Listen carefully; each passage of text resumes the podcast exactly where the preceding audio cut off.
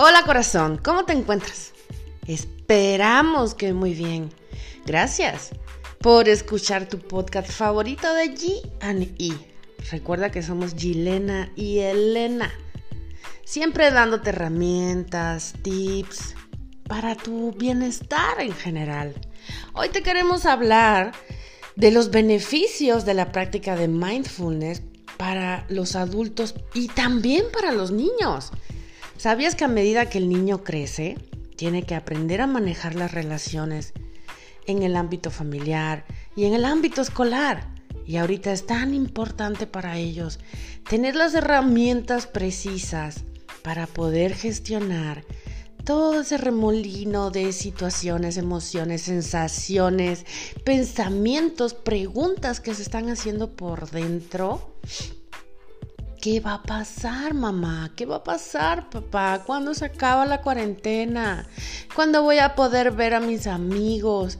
¿Por qué ya no podemos ir a la escuela? ¿Por qué ya no podemos jugar? ¿Por qué ya no podemos ver a los abuelitos? Estas son una de muchas preguntas que están haciendo los niños. Lo sé, porque yo también tengo. Y eso me pregunta, mamá, ¿cuándo se va a acabar la cuarentena? Porque ya quiero ir a ver a mi maestra, porque quiero ir a ver a los niños, a mis amigos. Quiero jugar, mamá. Híjole, estos nuestros peques están teniendo un mix de emociones por dentro, que si para nosotros los adultos a veces es un poquito complicado, imagínense para ellos. Por eso, en cada etapa de desarrollo, la atención plena, o sea, el mindfulness, puede ser una herramienta súper útil para disminuirles esa ansiedad y promoverles la felicidad.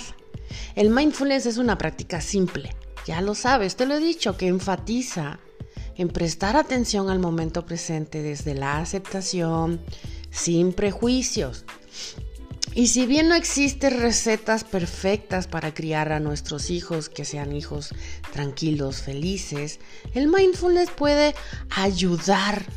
La meditación nos tranquiliza, amplía nuestra capacidad de atención y concentración, nos ayuda a adoptar una nueva perspectiva frente a las situaciones y a comprender con muchísima más claridad todo lo que sucede, ya sea dentro de nosotros mismos o en el exterior, en el mundo exterior.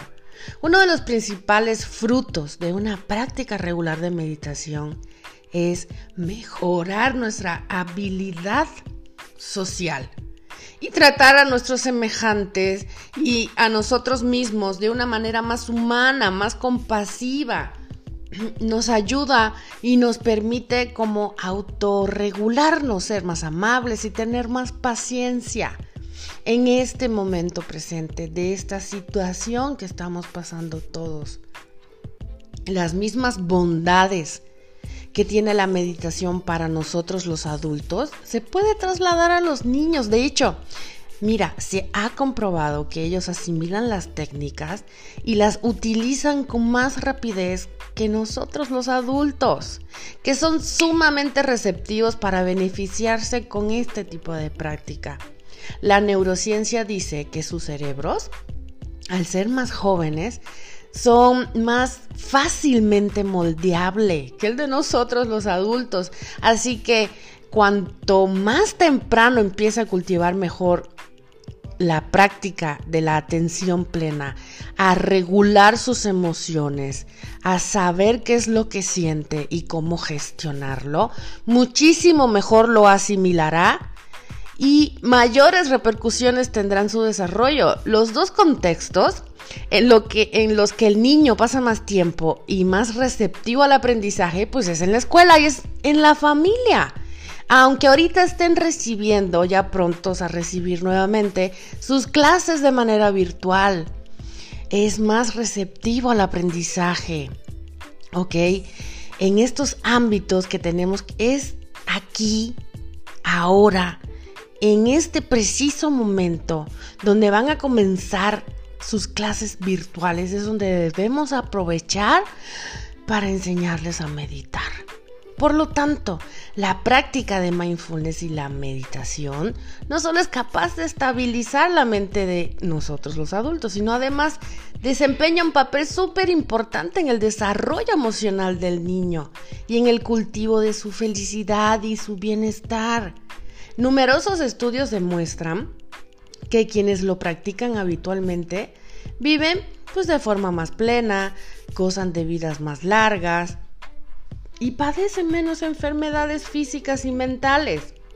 De hecho, es importante nosotros como papás regular nuestras emociones, entrenar a la mente para que esté lo más calma y serena posible y ayudar a nuestros pequeños, porque el niño, el niño a veces no sabe ni siquiera identificar qué es lo que siente y puede que lo somatice en alguna parte de su cuerpo, puede que le duela la panza, puede que le duela su cabecita, o puede que le salga salpullido en la piel, o puede que le dé diarrea, o puede que tenga insomnio, puede que se ponga irritable, puede, puede ser muchas cosas, simple y sencillamente porque el pequeño no supo reconocer su emoción y no la supo gestionar. En resumen, lo que el niño corazón puede obtener de la práctica de mindfulness es reduce la ansiedad, los pensamientos negativos y la agresividad como consecuencia, mejorar las habilidades sociales para relacionarse en este momento de pandemia, aunque sea de manera virtual, em, va a comenzar a empatizar y a convivir en armonía con los demás, aunque no los tenga físicamente. Porque lo que no se le trabaje ahorita al pequeño, más adelante puede que tenga unas consecuencias negativas, porque si el niño se acostumbra a no tener contacto físico, obvio, porque ahorita no podemos tener contacto físico, en el momento que se acabe la pandemia, porque todo pasa, todo cambia, en algún momento va a acabar, el niño va a tener miedo a relacionarse. Entonces es un momento muy oportuno para ayudarle a incrementar su confianza en las relaciones, aunque ahorita no las tengamos físicamente, ¿sí? El mindfulness le entrena su concentración y poder comprender las cosas con más claridad. Si me explico? Aprenden a autorregularse, a desarrollar la paciencia, experimentan la sensación de unidad y seguridad consigo mismos y con el entorno, esté como esté.